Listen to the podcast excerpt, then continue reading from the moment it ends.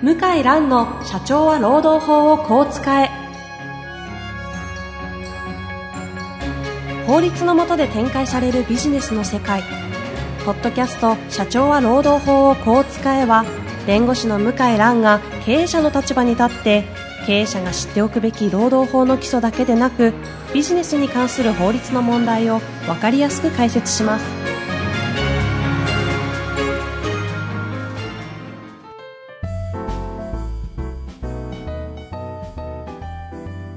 んにちは、遠藤和樹です。向井蘭の社長は労働法をこう使え。向井先生、本日もよろしくお願いいたします。よろしくお願いします。さあ、今日もですね、前回に続きまして、平野武先生にお越しいただいております。平野先生、よろしくお願いいたします。よろしくお願いします。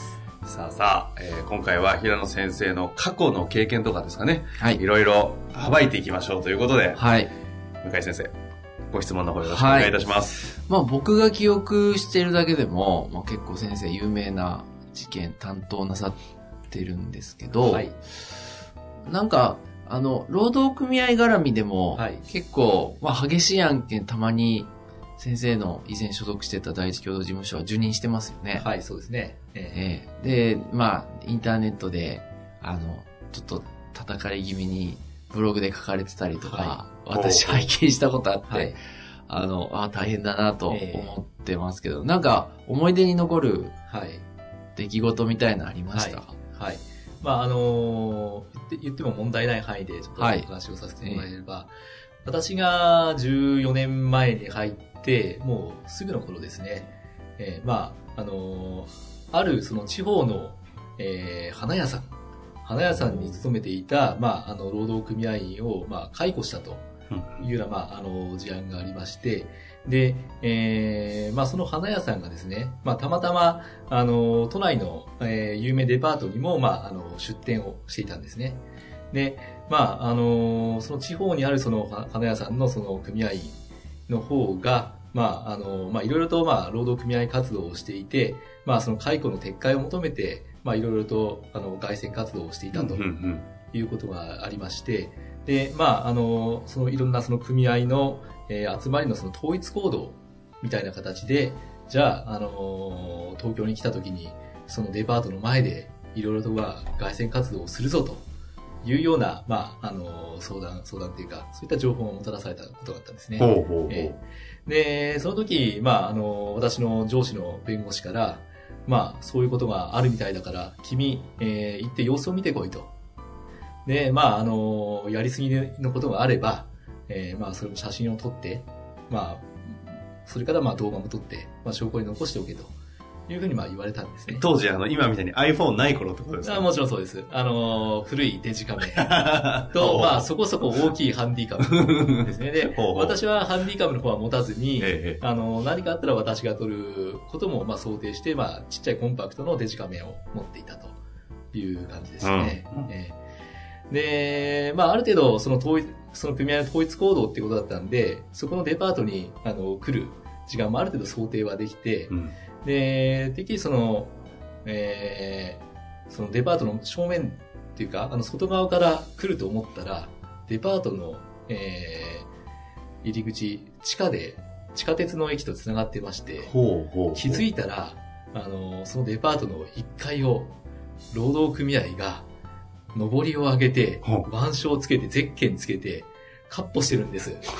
え、営業時間中？でもちろん営業時間中です。おーすごい映像ですね。すごい映像で、で、これえの、すい、で、延べ何人ぐらいのイメージですか？えーっと、まあ、軽く50人はいましたね。へえ。ええほうほ軽く50人はいる中で、上りを立てて、みんな、あの、歩ってて、もう周りのお客さんが一体何があったんだろうう。とうんうん。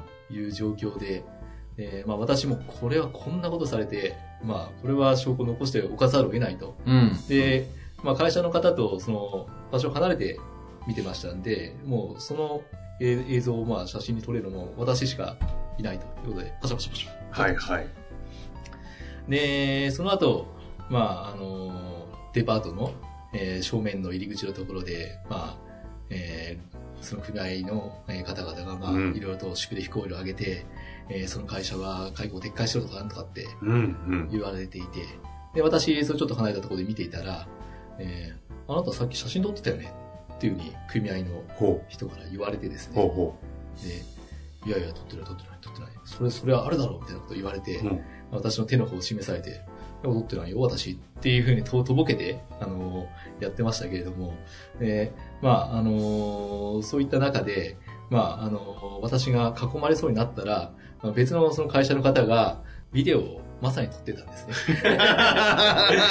で、ま私が、あの取り囲まれて、その、何かされる、そうなったところで、その、別の会社の方の方に、その組合の方が、囲まれて集中していったと。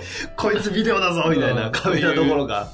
感じでしたね。え えそういう感じでしたねって。はいこれ、単なる面白い話じゃないですか、そこまでだと。そうそうです、そうですね。で、その人はどうなったんですか？その、囲まれちゃった囲会社のまれて、囲まれて、で、あのー一応その会社の別の方が、あのー連れて、えーあのー暴行を受ける直前ぐらいだったと思いますけれども、一応、あのーなんとか助け出したっていうす。すごいなぁ。いや、暴力は僕は、手帳投げられたぐらいうんうん。で、あるんですね。あるある。だけど、本当の意味の暴力、威嚇とか脅迫的なことはあるけど、暴力はないようね。んさすがに。昔はね、うん。当たり前のようにあったんですよね、うん暴力は。え、その事件は結局どうなった的なお話は、ここでは？まあでも解決した。まあ一応それ、その事件は、まああのー一応さ裁判になって、えー最終的に、えーまあ会社の方が、まああの、勝った形ですね。ええはい。あ、そうなんですはい。で、まああの、本当に、えーもう裁判で最後の、あれ最高裁まで行ったんじゃないですかね。最高裁まで行って、まあ結論が出て、ようやくそういった組合のすごいね。活動が収まったという。花屋さんってことは結構大きい花屋さん。まあ、いくつかいろんなところにまあ出店している花屋さんでしたね。でもそこまで炎上するっていうのは、古くからのなんかこう、組合とコネクションのある組合員だったのかな？いやーすちょっとあの、私が入った時にはもう、かかなり事件が先の方まで行ってたのあもで、うじゃあ詳しいことはああ、もう訴訟になっちゃって結論もある程度出てた時期。ある程度見えてた時期ですね。いや、あの、そうやって炎上するのは、えいろんなパターンですけど、実はもともと組合員だった人で、こう結びつきがすごく強い人とかえ、うんうん。とか、あと、く重要な組合員の娘さんだったりとか、そういう時はもはいはいう炎上がすごいですよ。へえ。すごい。本当本気になってこう抗議してくる感じですけど、うんうんもう普通の中小企業のね、その解雇案件でそこまでやるかなっていうのは正う直ん。あるから、なんか背景にあったんじゃないですかね。うん。うん。ちょっとそ、そこの詳しいところは、うん残念ながらここで、うんあ話せる、話すこともできないし、話す情報も持ってないので、何とも言えないですが。まあ、おそらくね、なんかあるんですよね。はいはいそこわからないで経営者は、やっぱりやっちゃった。うん。へえ、そんな、なんかこう、泥臭い経験も あるわけですね。そうですね。まさか、あのー入ってすぐにこんなことを経験するとはという、えー 感じでしたね。そうはい。という、まあ、一つ話すだけというのがエピソード。ド1ですか？はい、エピソード1。ははいい。あと、あの、有名なのは、あの、バイク、えー、バイクじゃないけど、現実的には、はい自転車便？自転車便の、はい、会社。自転車便の案件で、えこれ有名なのはっていうのはお二人の間でってことですか？ああ、もう二人の間で。はいはい。まあ、判例集にも載ってますけど。あ、そうなんですね。うん載ってる載ってる。あの、判例雑誌には載ってる。はい。で、あれなんかはもう、正直僕、あの業態は、勝ち目薄いかなと思ってたんですけど、うん。まあ、あのー少し、えーあのー事情、情情報といいますか、現実関係説明しますと、はい。まあ、あのー自転車便で、まあ、あの、いろんなお客さんから、あのー書類とかを受け取って、他の、えーところに、まあ、比較的早く、えー配達するっていうような、まあ、その業態の会社で、で、そういった会社は、大体、その自転車の、えーライダーさんなり、えーバイクのドライバーなり、うんうんそういう方と、えー雇用契約ではなくって、あの、業務委託契約を結んでいることが多いんですね。へで、まあ、あのーちょっとその裁判になって、まあ、その方が、えー労働基準法上の労働者なのかどうかというのが、まあ、あ争われました。はい。で、そうですね。あ。うんで、ちょっと最初からハンデだったのは、えー私が担当したその、えークライアントの会社をいかにも、あの、狙い撃ちした、想定したかのような、あの、厚生労働省の通達が出てたんです。通達が出て、まあ、こういうことをやっている、えー自転車の、えーライダーについては、えー労働基準法上の労働者に当たるっていうような、へえピンポイント狙いの。いかにもそう、いかにもその会社を狙ったような通達が出てたんですね。へえ。えーでですからもうかなりそのマイナスの状態から、はああの、依頼を受けたとうんうん。いうようなことで、まあ、特にその事案については、その通達に出ているその事実関係と、えー実際に、えーその事件で問題になっている方の働き方っていうのは違うんだよっていうことで、いかに違うかということを、まあ、あの、念頭にいろいろと、えー主張や立証するでやっていきましたね。はい。で結果的に冒頭ありましたけど、労働者とは認められず、そう。そうですね。平野先生側としては勝訴ということですか？あの、これ負けると波及効果がものすごくて。その業界そうですよね。そうう。んあの、業界もそうですけど、特にその会会社社ですね。会社、結構大きいね、はい大きな会社さんだかそうら、なんですね。結局、そのライダーさんなり、ドライバーさんなり、全員。全員まあ労働者としてまあ雇用保険で何やら、あの、社会保険関係の負担が非常に大きくなってくるということと、あと、結局その成果で本来働いていたところなんですね。あの、一本やっていくらみたいなところがあったのが、あの、それこそ手待ち時間がその労働時間だっていうふうに主張されて、あの、働いてない、あまり真面目に働いてない方についても、そういう、まあ、いいわゆるその残業代請求みたいなのが出てくる可能性っていうのがなるほど、なるほど。まあ、そこが労働者だっていうふうに言われてしまうと、非常に会社として受ける打撃が大きくて、もうその業態自体見直さなければいけないとあいうことがまあ考えられましたので、まあ、正直、なかなか負けられない。ーもう本当にビジネスモデルの崩壊まで行くような話ですよまさに、ね。まさにそういう話ですね。はい。へえ、じゃあそこの業界、もう本当に会社としては平野先生守ったって感じですよね。守ったって感じですよ。あ、でも、そうですよね。今もそういう今もあの、大手ですよね。今も。まあそうですね。ええあ、活躍してる会社今、で。今も、はいえーまあ、判例があるので見ればわかりそうですが。っていう、あの、まあ、実は、たった一人の人の問題なんですけど、まあ、その会社全体、ひいては業界業界、全体が問題になる案件。あ、あともう一個。お、エピソード3。これ最後。えこれあの、再雇用、定年後再雇用の。あえ何ですか、その、二人あの。まあ今話題のえ最高裁判決がこれから出ると言われている N 運輸事件。はい。そうですね。知りません？かあの、あ、過私去のね、回でもやってますよね。はい。あれは大地京都さんです。あそうですね。そうなんですねあの、これ私はほとんど担当してなかった事件ではあるんですけれども、まあ、あの、それこそ、労働契約法20条ができて、で、まあ、かなり早い時期に、あの、訴えが起こされて、で、まあ、その定年後再雇用の方について、えー、その60歳定年前よりも、えーまあ、賃金を、まあ、下げたと。2割ぐらい下げたもん。2割ぐらいですね。うんもう2割ぐらい下げた。うんっていう事件で、まあ実際やってる仕事が、まあそれ変わらないのに、あ。うんえー下げ。るのは、あの、不合理だとうん。いうことで、まあ労働契約法20条を、にまあ基づいて、えーその差額の賃金を請求してきたという事案です。で、うんまあ、あのー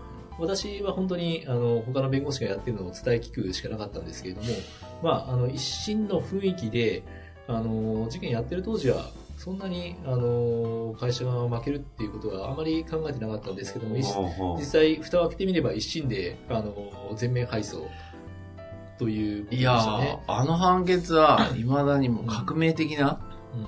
こんなことを判決に書いていいのかっていう、うんほとんど法律作ってるみたいな判決文で、ちょっと、ちょっと信じられなかったですね。うん初めて読んだ時。ですね。で、まあ、あの、私ではなくて、その、主に担当していた別の弁護士がいろんな各方面からお叱りを受けてですね、なんとかこれは早く、あの、見直されなければいけないと。え、それはもうあお叱りを受けたっていうのは、あの、えっ、と、パートナーの先生ですか？いや、違います、違います。あのあの、他、あの、パパートナーは、あの、それなりに担当弁護士がちゃんとやってるってことは、あの、理解してますんで、ですから、まあ、あの、他の、あの、弁護士事務所の先生とかですね、あの、いろんな 関係各方面のいろんな人事担当の方担当弁護士が怒られるの。ええ。まあいろいろとまあ、あの、お叱りを受けていたというようなは感じですね。で、ただまあ、あのー交際に行って、まあ、それは全面的にひっくり返ったんですけれども、で、まあその後、えーまあいろいろと同じような案件での、まあ判例がまあ積み重なっていく中で、ええ。まあさらにま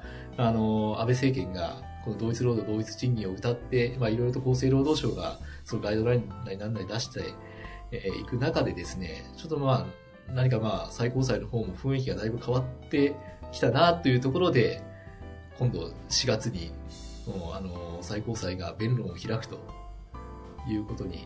そう。判決は早いと6月とかそうですね。出ちゃう。4月って2018年はい。の、もう、おもう、今、収録が7月11日なんですが、4月 ,4 月11日。なんですが、もうそろそろってことですか？もうそろそろ。あそんなキンキン、あ、そうか。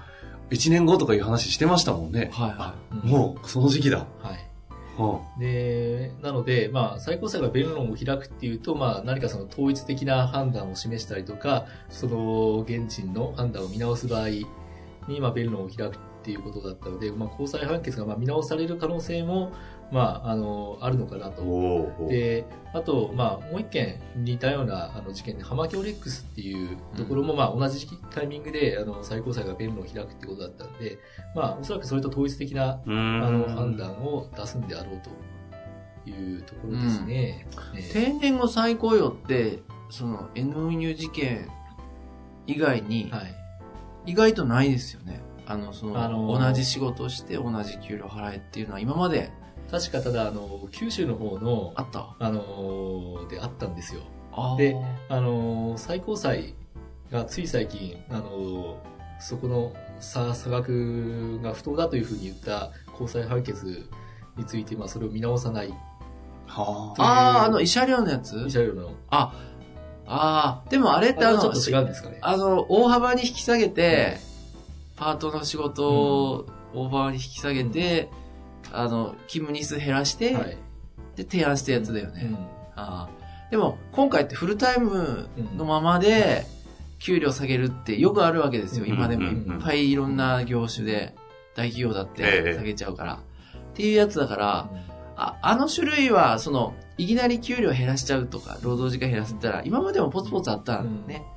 でも、今回みたいに20条使っうん労働契約法その20条っていう特殊な条文使って、正面からぶつかってきたっていうのは初めてなんだよね。そうですね。そう、画期的なで、日本型正社員が問われるかねないっていうう、んうんうん。再雇用、定年後再雇用って、正社員も問うような感じですから、うん正社員の延長だから。そうなるとね、もうその、正社員制度も変えないといけないっていうか、これ6月頃に判決は出る、答えは出るんですよね。出る。判決というかまあ予測だけどあの判決判決が出ますね。6月頃に。これ大方の見方としては、業界として、ちょっとお二人の意見はっていうとなんかこう、問われそうなので、ちょっと、業界としての見方はどうなりそうだという雰囲気まあ僕は、やっぱり、うーん、何らかの形で負けちゃうんじゃないかと、会社側が。うん、負けちゃう。ただ、慰謝料で処理したりとかするんじゃないかなっていう、その、東京地裁みたいな、もうほとんど法律作ってるみたいな判決は、さすがにちょっと難しいんじゃないかと思うんだけど、もしかしたら慰謝料とかでこう、調整したりするのかな？うんどうですかね。まあ、どうなんだろう？わからない。判断の仕方がだいぶ、あの、NVU 事件の高裁は他の今の主流となりつつある下級審の判断の仕方と違うので、うんうん。まあ、あの、最近は比較的個別のその手当ごとにあの比較して、えーこの手当が支給されないとか、この手当がこれだけ引き下げられるのはおかしいとかっていうような、まあそういった、あーまあ判断の仕方はしてますけれども、うんうん。NVU 事件は必ずしもそうではなくて、その全体として、まあ、あその、この程度であれば、まあ、あの、社会的に許容されているっていうような判断だったので、うんうんだいぶ判断の仕方が違うんですね。うーんまあその判断方向については何か、あの、を示して、もしかしたら高裁でもう一度審理をやり直しっていうこともああ、あるかなというふうにその可能性もあるか。ああ。だなんかルールを示すのは間違いない。まあ少なくてもどっちか、まあ、判決が出たタイミングで今後の再雇用というところのある種のこう基準軸基準軸みたいのが一つ確立されるみたいな感じになってくるってことですか、うん、そそれは間違いないですね。そうでしょうね。あのえ、再雇用だからって、じゃあ簡単に下げられるって思ってる方が多いんで、大企業の人事の人でも、大企業の方々再雇用ほぼ同じことして普通に下がってますよね全員、あもう2、3割下がるのは当たり前じゃないですか。うん、うんもう覚悟してますよね、皆さんね。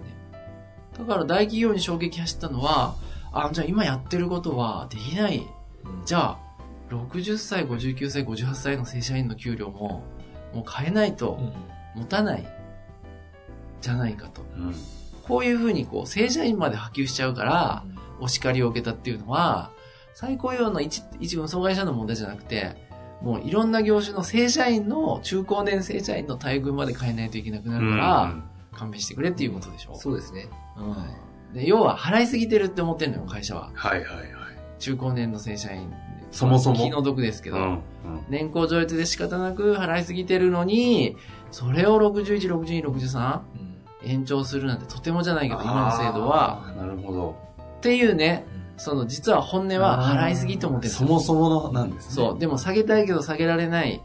で、我慢してやってきたのに、で、再雇用でも維持しろなんていうのは、とんでもないと。もう、だから全面的に変えないと、うちの会社持たないっていうのはあるんですよ。その論点を出されるとちょっとこう感覚的にああなるほどなという感じします、だからセミナーもいっぱい開催したし、なんかいろんなねう、ん論評も出たのは、そういうことは日本型正社員、特に中高年の給料が問われてるんですよ。うんまあというわけで平野先生のあ随分ねご経験いろいろとお話しいただきましたまだまだまだまだ言えないことだらけのものも含めてあるとは思うんですがはい。なんか改めて平野先生、ちょっといい面白い話いっぱい聞かせていただきましたしね、ちょっとなんか可愛い話もね、エピソード1話ありまして、はい。なんかこう人柄も伝わったんじゃないのかなと思っております。はい。また何かその判決出た時には、その話は、まあ、平野先生そこにいらっしゃるかわかりませんけど、番組としてはちゃんとまた、あ、番組としてはね。やりましょうねまあ、平野先生とコメントできなくなって、だんだん、内容によっては逆にできなくなるかもしれない。はい。もう平野先生もね、また別のタイミングでぜひ、はい。ちょっと慣れたあたりでね、また遊びに来ていただきたいなと思いますので、はい柿津端経営法律事務所、はい。こう、厚みを増しているというのが伝わったのではないかはい。ありがとと思っ。ております。というわけで、第2回にわたりまして、平野先生、本当にありがとうございました。ありがとうございましたはい、ありがとうございました。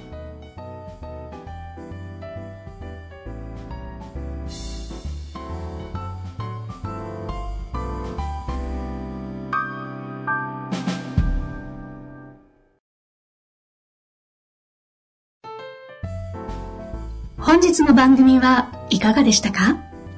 番組では向井蘭への質問を受け付けております。ウェブ検索で向井ロームネットと入力し、検索結果に出てくるオフィシャルウェブサイトにアクセス。その中のポッドキャストのバナーから質問フォームにご入力ください。たくさんのご応募お待ちしております。